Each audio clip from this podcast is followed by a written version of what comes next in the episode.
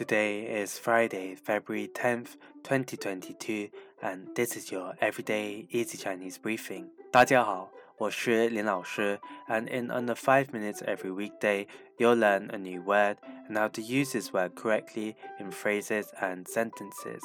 Today's word of the day is wan, wan, which means finish. Let's practice by making different words, phrases, and sentences with wan. The first word is 看完,看完, which means to finish reading. Let's look at each character of this word. 看 means to read and 完 means finish. A way of using it in a sentence is 我还没看完这本书。我还没看完这本书. I haven't finished reading this book yet. Another word we can create with 完 is 吃完,吃完 this means to finish eating. Let's again look at each character of this word.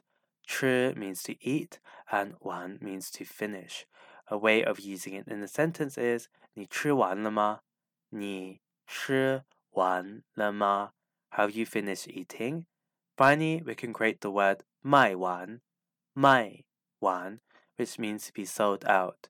The 卖 here means to sell. A way of using it in a sentence is 我们通通卖完了。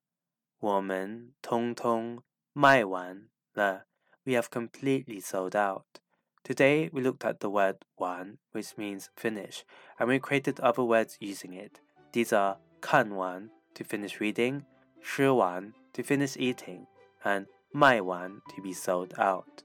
To see this podcast transcript, please head over to the forum section of our website, www.everydayeasychinese.com, where you can find even more free Chinese language resources. See you again soon for more practice.